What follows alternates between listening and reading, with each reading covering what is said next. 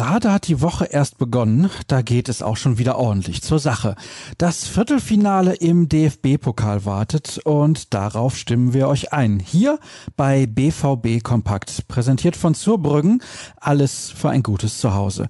Schaut rein bei zurbrüggen.de. Ich heiße Sascha Staat und vor so einem Kracher gibt es natürlich jede Menge zu besprechen. Und das taten die Beteiligten vorab im Rahmen der jeweiligen Pressekonferenzen. Edin Terzic und Michael Zorg zeigten sich gut gelaunt. Kein Wunder, denn in den letzten Spielen konnten die Dortmunder stets überzeugen und bringen ihre Qualität endlich auch auf den Platz. Für den Sportdirektor ist das eine Frage des Selbstvertrauens. Das spielt schon eine Rolle, gerade wenn man jetzt so Hochkaräter vor der Brust hat. Die Mannschaft kann mit breiter Brust in diese Partien gehen. Die Basis für alles ist die Arbeit auf dem Trainingsplatz. Da haben wir schon länger ein gutes Gefühl, meinte Zorg. Natürlich wurde er darauf angesprochen, dass Sebastian Kehl sein designierter Nachfolger ist, wie am Sonntagabend durchsickerte. Die Entscheidung sei für ihn keine Überraschung. Wir arbeiten jetzt seit über eineinhalb Jahren sehr eng, gut und vertrauensvoll zusammen. Wir werden das die nächsten fast eineinhalb Jahre weiter tun. Laut Zorg sammle er gerade wichtige Erfahrungswerte, hat aber auch eigene Ideen. Man muss schauen, was man davon nachher in der Praxis umsetzen kann. Er bringt sehr, sehr viel mit, um auch diese Position auszufüllen.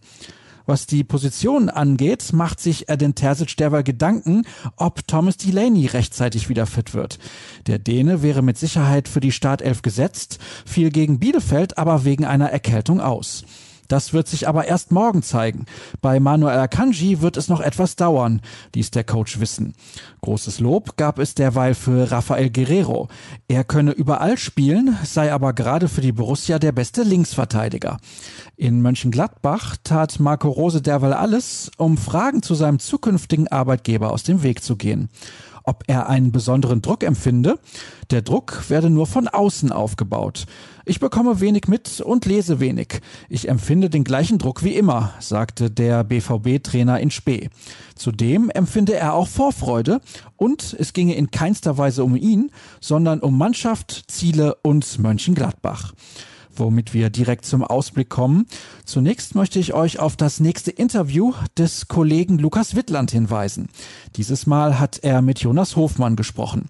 Der feierte einst im BVB-Trikot sein Profidebüt und zählt heute zu den absoluten Eckpfeilern bei den Fohlen. Es geht unter anderem um das Pokalduell, seine Entwicklung zum Nationalspieler und die Reaktion der Gladbacher auf den Wechsel von Marco Rose nach Dortmund. Angepfiffen wird die Begegnung dann um 20.45 Uhr und es gibt eine Premiere. Zum ersten Mal bieten wir unsere Live-Show auch im Rahmen eines Pokalspiels an. Eine Stunde vorher begrüße ich euch mit allen Infos rund um die Partie. Die seht ihr dann sowohl in der ARD als auch bei Sky. Im Free TV wird Tom Bartels am Mikrofon sitzen, beim Bezahlsender Wolf Fuß. Im ersten moderiert Alexander Bommes. Bastian Schweinsteiger ist als Experte im Einsatz.